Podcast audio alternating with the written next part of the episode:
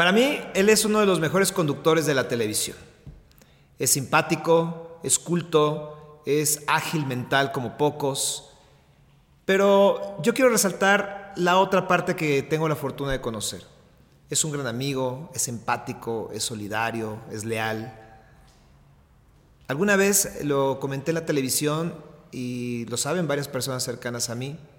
Siempre he dicho que Mauricio Mancera es el hermano que a mí me hubiera gustado tener. Y no solamente eso, también si en algún momento de la vida mi esposa y yo faltáramos, me gustaría que estuviera cerca de mis hijos. Porque lo que es Mauricio Mancera fuera de la televisión es muy grande, es luminoso. Él no es papá, pero también tiene mucho que contarnos acerca de lo que es la paternidad respecto a su familia. Bienvenido a Cartas de Papá Mauricio. Mi church, qué bonita presentación. Muchas gracias, muchas gracias por las palabras, Miss Church. Sabes que eres muy correspondido, que tú y tu familia ocupan un lugar muy importante en mi vida. Te quiero mucho, gracias por tu tiempo, por estar aquí. Me da mucho gusto saber que... Y en la hora, mi church, en la hora, valóralo. Me da gusto saber que, que estás triunfando y siempre es un gusto platicar contigo. Ahora, en un escenario distinto, porque a final de cuentas tú no eres papá, lo sabemos pero eres hijo de alguien. ¿Quién es tu papá? Mi papá es Héctor Mancera Valladares, es un contador y la verdad es un tipazo, es de las personas más pacientes, más prudentes, es sumamente empático, es divertido y, y tiene, ya ves que muchos dicen que con la edad se van acentuando características negativas, que te vas volviendo más gruñón, que te vas volviendo... Él al contrario, pasan los años y se vuelve más amoroso. Eh, creo que es el núcleo de la familia Mancera, eh, siempre es él. tenía dos tíos que ya fallecieron desde hace mucho tiempo y sus viudas, mis tías, hablan con mi, papá, les habla casi tres veces a la semana, si no todos los días, está al pendiente de mis, de mis primos, es, es una gran persona.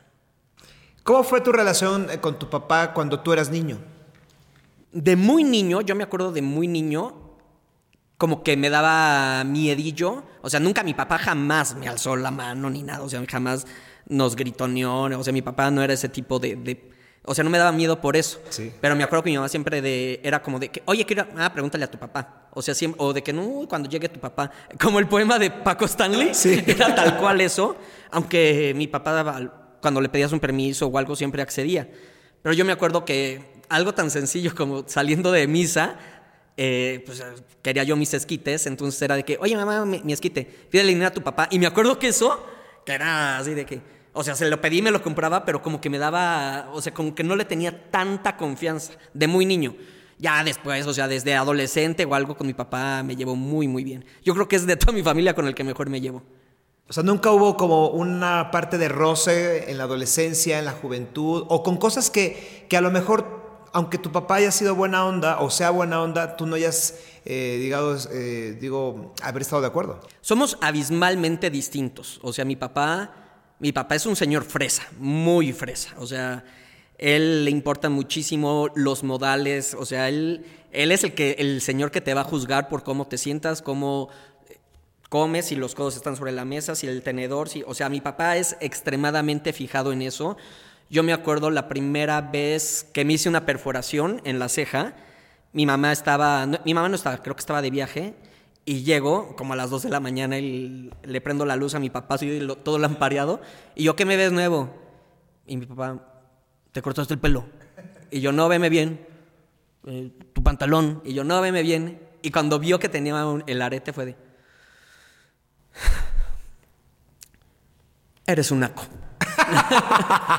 y no me dijo nada más, apagó la luz y ya, pero, o sea, a pesar de todo, de, cuando me hice mi primer tatuaje sufrió, el segundo sufrió el doble porque según él yo le había jurado que nunca me iba a volver a tatuar. O sea, ese tipo de cosas, cuando iba a estudiar ciencias de la comunicación tampoco le parecía, cuando me vine acá a probar suerte en la televisión menos, pero a pesar de que yo represento muchas cosas con las que él no comulga, siempre me ha apoyado y, al final del día es respetuoso, te digo, es, muy prudente. ¿En qué momento eh, esta parte, esta formación de cómo describes a, tu papá, en ti no se refleja tanto. Es decir, eres simpático como él, eres solidario como él, pero eres irreverente. ¿Sí? ¿Cómo te saliste tú de ese, del redil, como le llaman? Me querías decir, eres naco. Querías decir eso, pero temiste la cancelación. Este. No sé, yo creo que mi papá y sus mis tías y eso sí son muy estrictos en eso. Y yo lo veía en que de alguna forma ellos se limitaban de muchas cosas. Y, y a mí lo que menos me gusta en la vida es limitarme. O sea, yo vine a pasarla bien.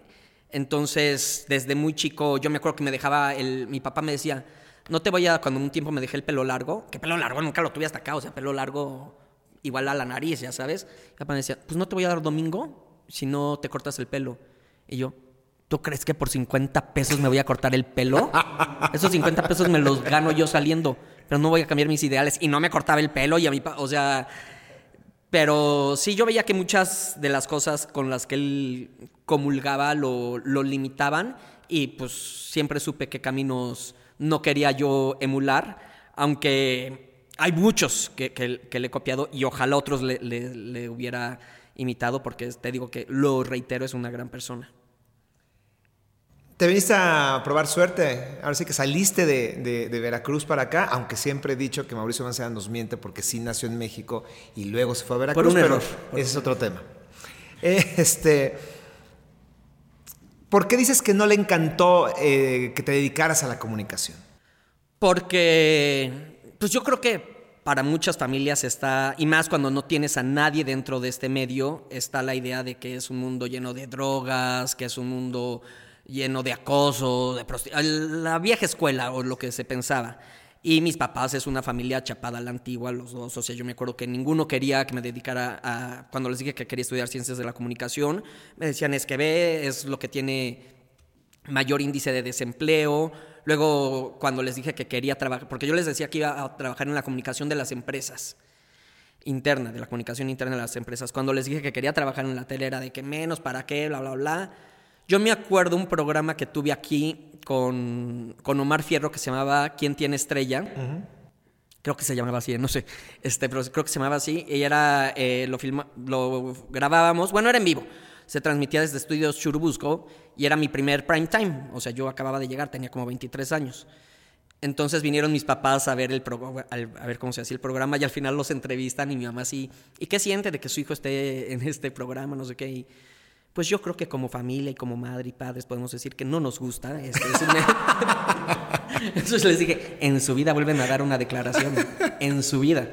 Este, pero sí, no era algo que ellos apoyaban. Claro, ahora les preguntas y ya que ven que no terminé abajo de un puente, ya dicen, no, qué orgullo, siempre lo apoyamos, pero no, o sea, no les gustaba. Pero lo entiendo de dónde viene, sí. lo entiendo. ¿Ha habido una sesión de sinceridad que tu papá te haya dicho en algún momento, Mancera, bueno, no, ¿a ti cómo te dice? ¿Mau? Mauro. Mauro. Toda mi familia me dice Mauro. Eh, Estaría raro que mi papá me dijera Mancera. en, una vez así. bueno, yo le digo Héctor.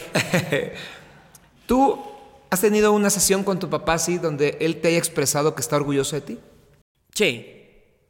Sí, sí, sí. Yo me acuerdo, no me acuerdo si fue para su cumpleaños 60 o algo, que mi hermano y yo dimos palabras y él después habló con cada uno y, y sí, y mi papá es muy amoroso. Mi papá es muy chistoso porque hablamos seguido, hablamos una vez a la semana. Bueno, igual muchos, una vez a la semana seguido, para mí sí. A mí no me gusta hablar por teléfono. Pero hablamos como una vez a la semana y eso. Y de repente cuando colgamos, que me dice, te amo, hijo, se le corta la voz, como si no, nunca nos volviéramos a hablar o algo así. Pero mi papá es muy amoroso. Entonces sí, él no, no se guarda cosas. ¿Tú eres amoroso con él? No tanto. Yo no soy, yo no soy tan amoroso en general. Yo yo creo que mi afecto. Ay, perdón, no es que esté llorando, ¿eh? Traigo, traigo un, un espíritu Lolita Yala. Este. Yo mi amor lo. Lo demuestro como preocupándome. Preocupándome en, en otras cosas, este, pero no no, igual no te lo digo tantas veces. Por ejemplo, tú eres más amoroso. o sea, tú muchas veces que dices, te quiero, mi Mau, y yo, ah, yo también. O sea, cuando él me dice eso, yo contesto el yo también. o iguanas, nada más. iguanas. Pero de mí generalmente no sale el primer te quiero. Hace unos momentos decías que tú le dices Héctor y soy este, testigo de eso. También a tu mamá le dices eh, Teresita o Tere, Tere. ¿no? Debo decir, y creo que alguna vez lo platicamos, eh, a mí lo que más me gusta, una de las palabras que más amo cuando Mía o cuando Franco me hablan, es eh, que me digan papá. Y yo creo que la mayoría de los papás o, o todos valoramos exactamente eso, ¿no? Eh, eh, eso nunca se te, nunca te dejará de, de poner sensible o de hacerte sentir orgulloso. ¿Tú en qué momento decides decirle Héctor a tu papá y por qué? No me acuerdo en qué momento fue. De niño sí les decía mamá y papá. Pero yo me acuerdo que ya desde la adolescencia, pon tú desde los 13 o algo, pasaron a ser Héctor y Tere. Y curiosamente, cuando estamos peleados, es cuando les digo mamá y papá. Porque yo tuve mi etapa, bueno, sigo siendo, yo soy rojillo. A mí ya sabes que me gusta incendiar las cosas y, y si algo se me hace injusto voy y lo peleo y todo. Entonces yo decía, a mí me molestaba mucho cuando yo no quería hacer algo y les preguntaba, es que esto por qué? Pues porque soy tu mamá o porque soy tu papá. Y yo, ¿y eso? Pues yo soy tu hijo. O sea, ¿ese título qué? O sea, ese título pues, te lo ganaste por parirme, por, o sea, de- ¿pero de qué? O sea, ¿cu- ¿qué? O sea, yo me hice hijo cuando tú te hiciste papá. O sea, ¿de qué me hablas?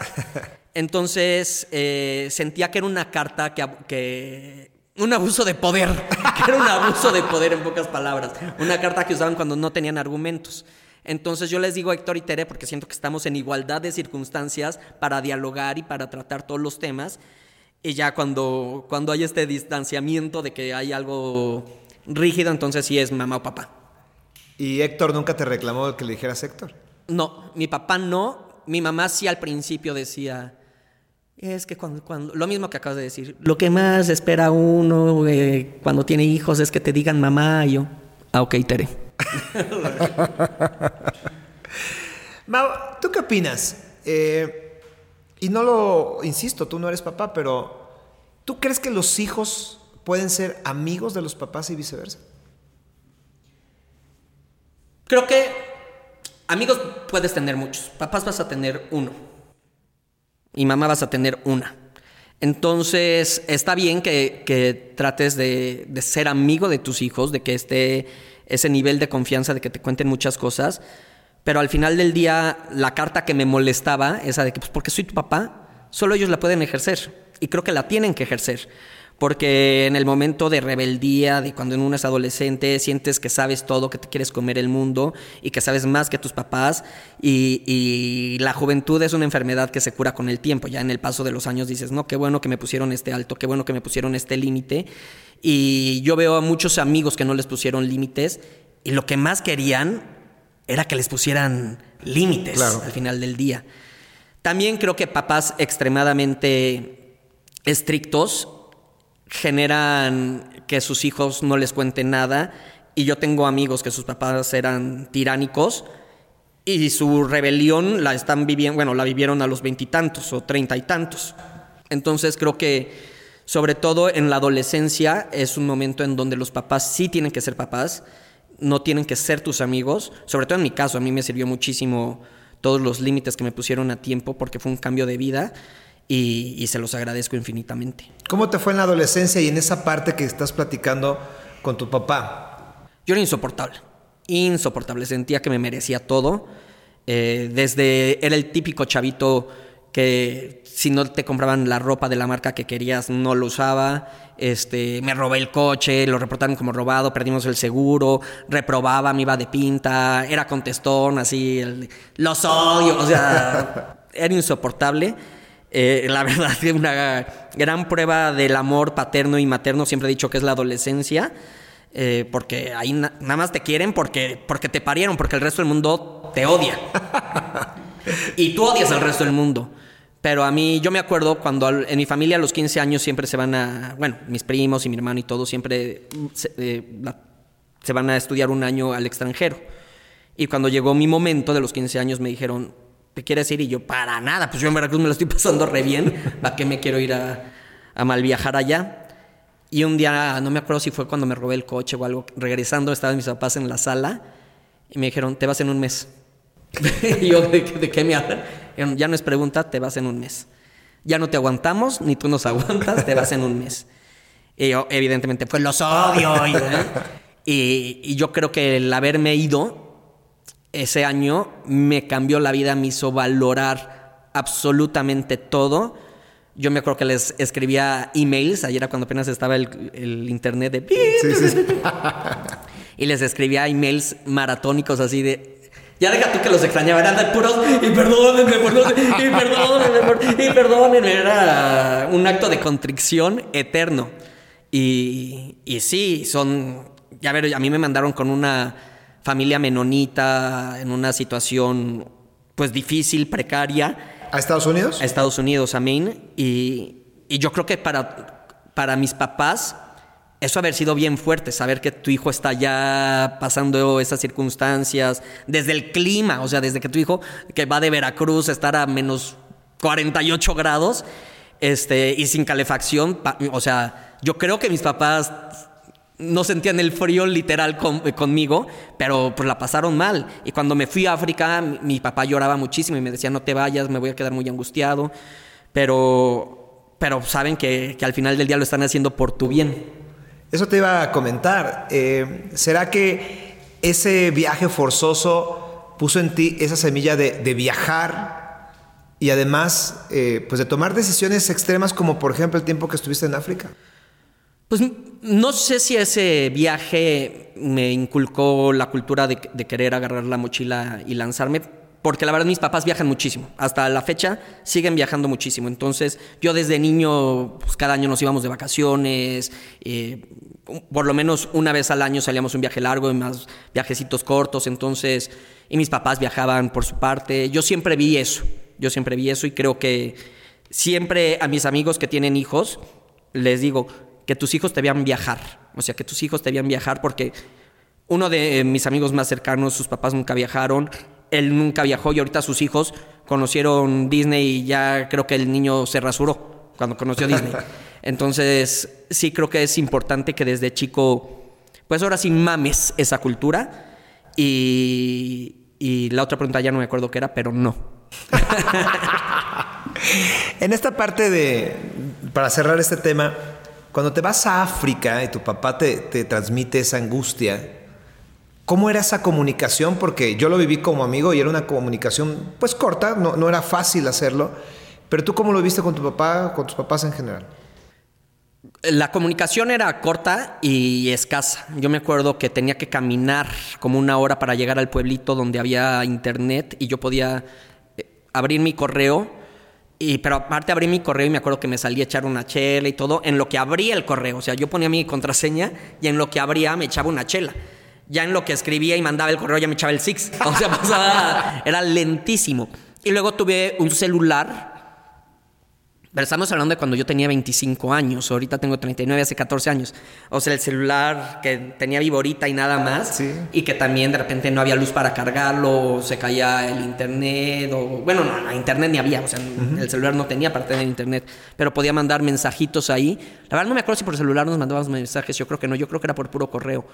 Pero sí sé que la, sé que la pasaron muy bien, muy mal, muy mal. Sobre todo, yo creo que mi papá la pasó mucho más mal que mi mamá porque mi mamá es muy altruista. Entonces yo creo que una parte de mi mamá estaba como contenta de que yo estuviera haciendo eso. Y mi papá, pues yo creo que nada más eh, es- estaba extrañando a su hijo. Tienes un hermano, ¿cómo se llama? Héctor, igual que mi abuelo, mi papá y mi hermano. Siempre que le pregunta a un papá o a una mamá de que si hay algún consentido, los papás contestamos que no es así. En mi caso yo pienso que no es así. Puedes tener más afinidad con uno con otro, pero el amor eh, tiene la capacidad de multiplicarse.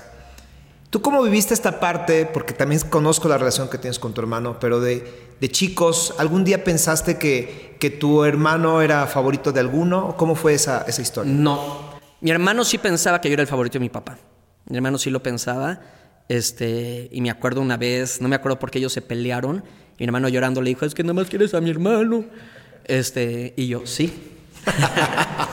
este.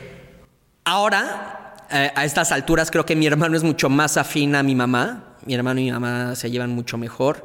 Mi papá, yo creo que es mucho más neutro.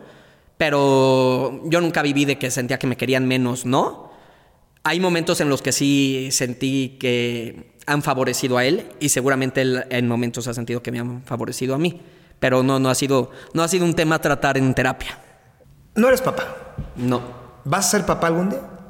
No creo. No creo, no está en, en mi plan de vida. Tampoco me he hecho la vasectomía, entonces puede ser. Este, pero por el estilo de vida que yo llevo, que me gusta ser muy libre, puedo dormir aquí y mañana me hablan de que, oye, vente a León, me voy a León y de que sale un viaje y agarro, compro el boleto y me voy. Y sobre todo también la libertad económica que, a ver, yo puedo, como tú dices, trabajar una vez al año, Sí. porque nada más, nada más, eh, pues me mantengo a mí y a mis cuatro perras. Pero creo que cuando tienes papás acabas... Hay muchos sacrificios que haces y, y la verdad yo ahorita no quiero hacer esos sacrificios. No, no, no está en mis planes.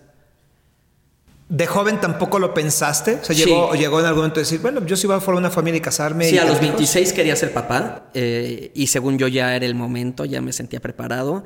No se dio, no, esa relación no prosperó y, y es la única vez que, que tuve como la intención de que, ah, mira, estaría padre. Justo venía de África de trabajar mucho con los niños, porque uno, en, antes mi miedo de ser papá, cuando de repente ya sabes que hay, hay momentos en los que está la duda de, de- de si vas a ser papá o no, era, yo siempre, nunca me preocupó lo económico y no es porque tuviera mi situación económica resuelta, sino porque yo sé que el mundo a mí no se me cierra. Eh, no estoy trabajando en la tele y estoy trabajando en algo más, no estoy trabajando en algo más, puedo regresar a ser Godín cuando era Godín. O sea, yo sé que el pan no iba a faltar, eso nunca me angustió. Pero me preocupaba muchísimo que me cagara mi hijo. Decir, si tengo un hijo y me caga, ¿qué voy a hacer? O sea, ¿qué voy a hacer 18 años con un pinche escuincle que me cague? Eso me agobiaba. Porque un- una parte también decía, pues yo también estoy todavía viendo qué está bien y qué está mal, ¿no? O sea, como para ser responsable de una persona. Pero luego dije, no, pues no soy tan mala persona, creo que podría educar a alguien bien, pero ¿qué tal si me caga? y cuando me fui a África, yo prácticamente en la comunidad donde yo vivía había dos niños, Tomás y Nara. Tomás era el hijo que a mí me hubiera gustado tener. Tipazo, bueno, noble, divertido. Y Nara era la hija a la a la que hubiera aventado a su mamá por las escaleras para que no llegara. o sea, no. Nara representaba todo lo que está en contra de mi visión de la vida. Lolita. este. Y un día me acuerdo que estaba yo aquí en los Debrayes, ya sabes que empiezas en el Debray y pensar y dije, quiero más a Tomás. Y me di cuenta que no. Y a pesar de que Nara hacía, tenía mil cosas que me zurraban, dije, puta, literal el ejercicio de estás en un barranco y a quién salvas, a Tomás a. Y dije, puta, pues a, a los dos, o sea, no podría decidirme entre uno y la otra. Y eso me tranquilizó muchísimo. Mira, dije, mira, aunque me cague, la voy a querer. Entonces, eh, sí, mi mayor preocupación era que, que no me cayera bien mi hijo. ¿Eres padrino de uno de tus de los hijos de, de uno de tus mejores amigos? De los dos, De los dos. ¿Cómo se llama tu amigo? Ramsés. De Ramsés. También eres eh, padrino del hijo de Linet Puente. Ajá. Sí. Al menos de manera. Este, ya, ya está ahí, ya estás pedido. Sí. ¿No? Y como le decía al principio, alguna vez en una plática yo te dije que. Y de la hija de Jessica. de Jesse también. Te dije alguna vez que si faltábamos Laura y yo, me gustaría que, que estuvieras cerca de, de Franco y de mía, porque a mí me gusta tu forma de pensar. Y así como tendrán abuelas o tíos o sus padrinos que los guíen, si yo no estuviera, a mí me gustaría la voz de un amigo y me gusta tu forma de ver la vida. Pero si yo lo pienso así y lo piensa Jessica y lo piensa Linet y lo piensa Ramsés, ¿No crees que tú deberías realmente plantearte de que puedes ser un gran papá y hacer una persona que este mundo y este país necesita? No, yo creo que, o sea, si en un futuro soy papá, yo creo que sería un buen papá. O sea, porque creo que tendría claro que mi prioridad sería la criatura. pero no quiero que mi prioridad sea la criatura. Yo, quiero seguir siendo mi prioridad ahorita. O sea, la verdad, sé que muchos juzgarán esta respuesta, pero pero ahorita mi, vida, o sea, a mí me gusta mucho mi vida, me la paso muy bien. Y, y la verdad no, pues no la quiero cambiar, o, sea, creo que soy mejor padrino este que... Y me gusta más ser padrino que ser papá. Si tengo un hijo en un futuro y ves esto, no es cierto, era broma. Pero, pero ahorita no. Y, la verdad tengo muchos amigos, este, que no voy a decir nombres, eh, porque aparte ni los conocen, entonces. Pero que ahorita hemos tenido estas pláticas en Cocoyoc, ya sabes que se van a Cocoyoc y dejan a las criaturas pues, con las abuelas o algo y me dicen, güey, a ver, amo a mi hijo, es mi razón de despertarme todos los días mi hijo, pero lo hemos hablado mi esposa y yo, o mi esposo y yo, y si hubiéramos sabido cómo era la cosa, no nos metíamos en esto. O tengo una amiga que dice, a ver, amo a mi hija, me encanta, o sea, mi hija es lo máximo, pero me caga ser madre. O sea, todo lo que conlleva es muy diferente al amor que yo tengo por mi hija. la responsabilidad que sabes que y la angustia con la que vives y todo. No, ¿para qué me complico la vida, mi chicha? No, no me andes metiendo ideas. Pero nunca te has pensado, y no porque los hijos tengan que acompañar a los papás eh, eh, cuando sean ancianos, pero ¿Cómo te ves entonces? ¿Tienes 30 y qué dijiste? 9. Tienes 39 años. ¿Cómo te ves en unos 20, 30 años? ¿Solo? O sea, solo en ese sentido de no, no, no ser papá. Sí. Sí. Y esa es una pregunta que me han hecho muchísimo de que, híjole, pero para, para tu vejez que te cuiden. Y yo, no voy a tener un hijo para que me cuiden mi vejez. O sea, se me hace el acto de los más egoístas. O sea, nada más voy a tener un hijo para que me cambie el pañal en mi vejez. Para eso le he chingado toda mi vida. Y si Dios quiere, y llego a esa edad porque quién sabe mi church, pues voy a tener los recursos de que alguien me cambie el pañal. O sea, no voy a poner a mi hijo, o sea, no me voy a reproducir solamente para que alguien me cambie el pañal y me dé papilla. Y aparte, ¿qué tal si el chamaco me sale mal agradecido y nada más lo tengo y me abandono y me va a tirar allá abajo del puente? No, esa es una, una visión como de como agua para chocolate. De acuerdo. Ya sabes, de que se quede el hijo menor Y no, jamás, jamás lo haría. Y, y he visto, he visto también cómo hay personas que asumen ese rol y acaban o sea, le, acaban hablando horrible a los papás, la relación entre los papás y el hijo es horrible porque entonces se vuelven sus hijos y se gritan y todo. No, no, no, no, no, ¿para qué? Vamos a suponer que eres papá. O que decides ser papá. ¿Sabes si soy papá o no? Yo siento que me vas a decir, eres papá. ¿Qué pasa? Vamos a suponer que decides ser papá. ¿Niña o niño? Me da igual. Yo creo, igual, sí he visto que luego las hijas son más apegadas al papá. Este, a ti te veo la relación que tienes con Mía y es muy bonita, entonces igual me iría por Mía, pero por Mía, por niña, pero Si tuvieras una niña, ¿Alguna vez en esas ideas has pensado algún nombre? No. Me gustarían, me gustan los nombres mexicanos, ¿eh? Este, por eso a hacer la comparación y es horrible. Pero mis padres se llaman Juana, Xochitl. O sea, me gustan los nombres mexicanos. Yo creo y yo soy muy orgulloso de mis raíces, entonces yo creo que sí les pondría, no sé, algo acá, Cuitláhuac Y no por el, por el gobernador de, de mi estado, pero sí les pondría. Y me gustan los nombres fuertes. A mí no me gustan mucho los diminutivos.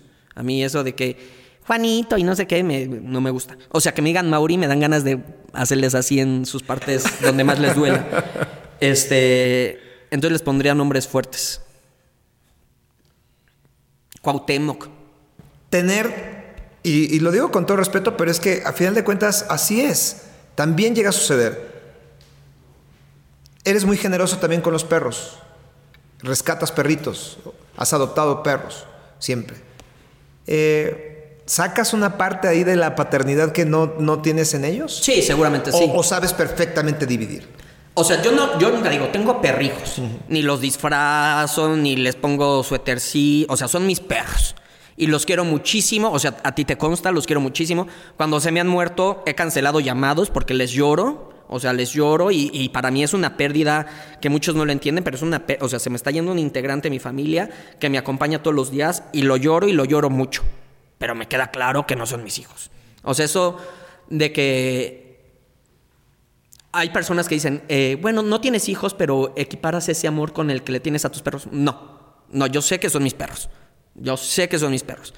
Y al final del día, a ver, yo viajo muchísimo, yo viajo muchísimo y a mis perros los dejo encargados, sé que están perfectos, los extraño, pero yo me voy y en mis viajes yo no estoy, ay, ¿qué estará haciendo Juana? No, no, no, no, no. Y yo creo que siendo papá te vas y una parte de ti se queda con una angustia de que si el niño, si el no sé qué, si ya comió, si está bien, que si se enferma, y no.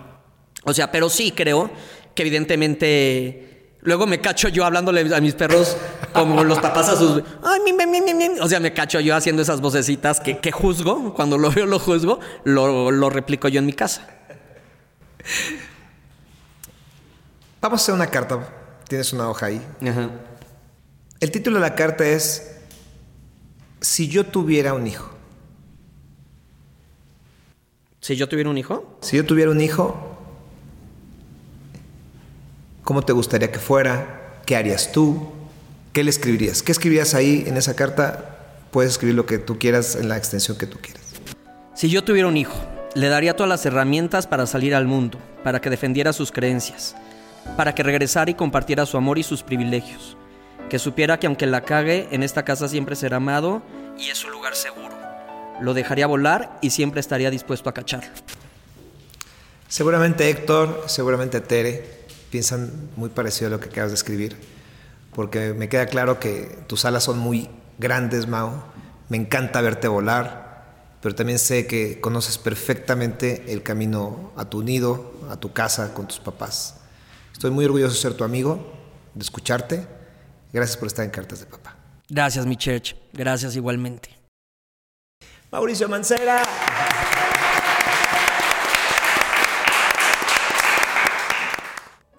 Una vez festejamos el cumple de mi hijo Franco en un boliche con sus mejores amigos. Al salir, todos quisieron subirse a mi auto, antiguo, deportivo e encantador. Les pregunté si querían que diéramos una vuelta más larga, lejos del camino que deberíamos tomar para llegar a casa y cortar pastel. Todos respondieron que sí emocionados. Entonces, bajamos los vidrios y aceleramos para escuchar el rugido del motor. El viento nos despeinaba mientras mi hijo ponía canciones de rock. La verdad es que me sorprendió porque él eligió canciones que me gustan a mí. En algún momento, volteé a verlo, él me vio y me dijo, te amo, pa. Días después, le pregunté a Franco por qué había elegido esas canciones y no otras que yo sé que le gustan más. Me dijo lo siguiente porque también quería que la pasaras bien. Noble mi hijo que era su cumple y él me regaló ese momento de rock en un Mustang cabalgando con la juventud de sus amigos. Postdata. Mi mayor conexión con mi papá fue a través de la música. Hoy que no lo tengo, lo vuelvo a abrazar con las canciones de los Doors, Beatles, Rolling Stones.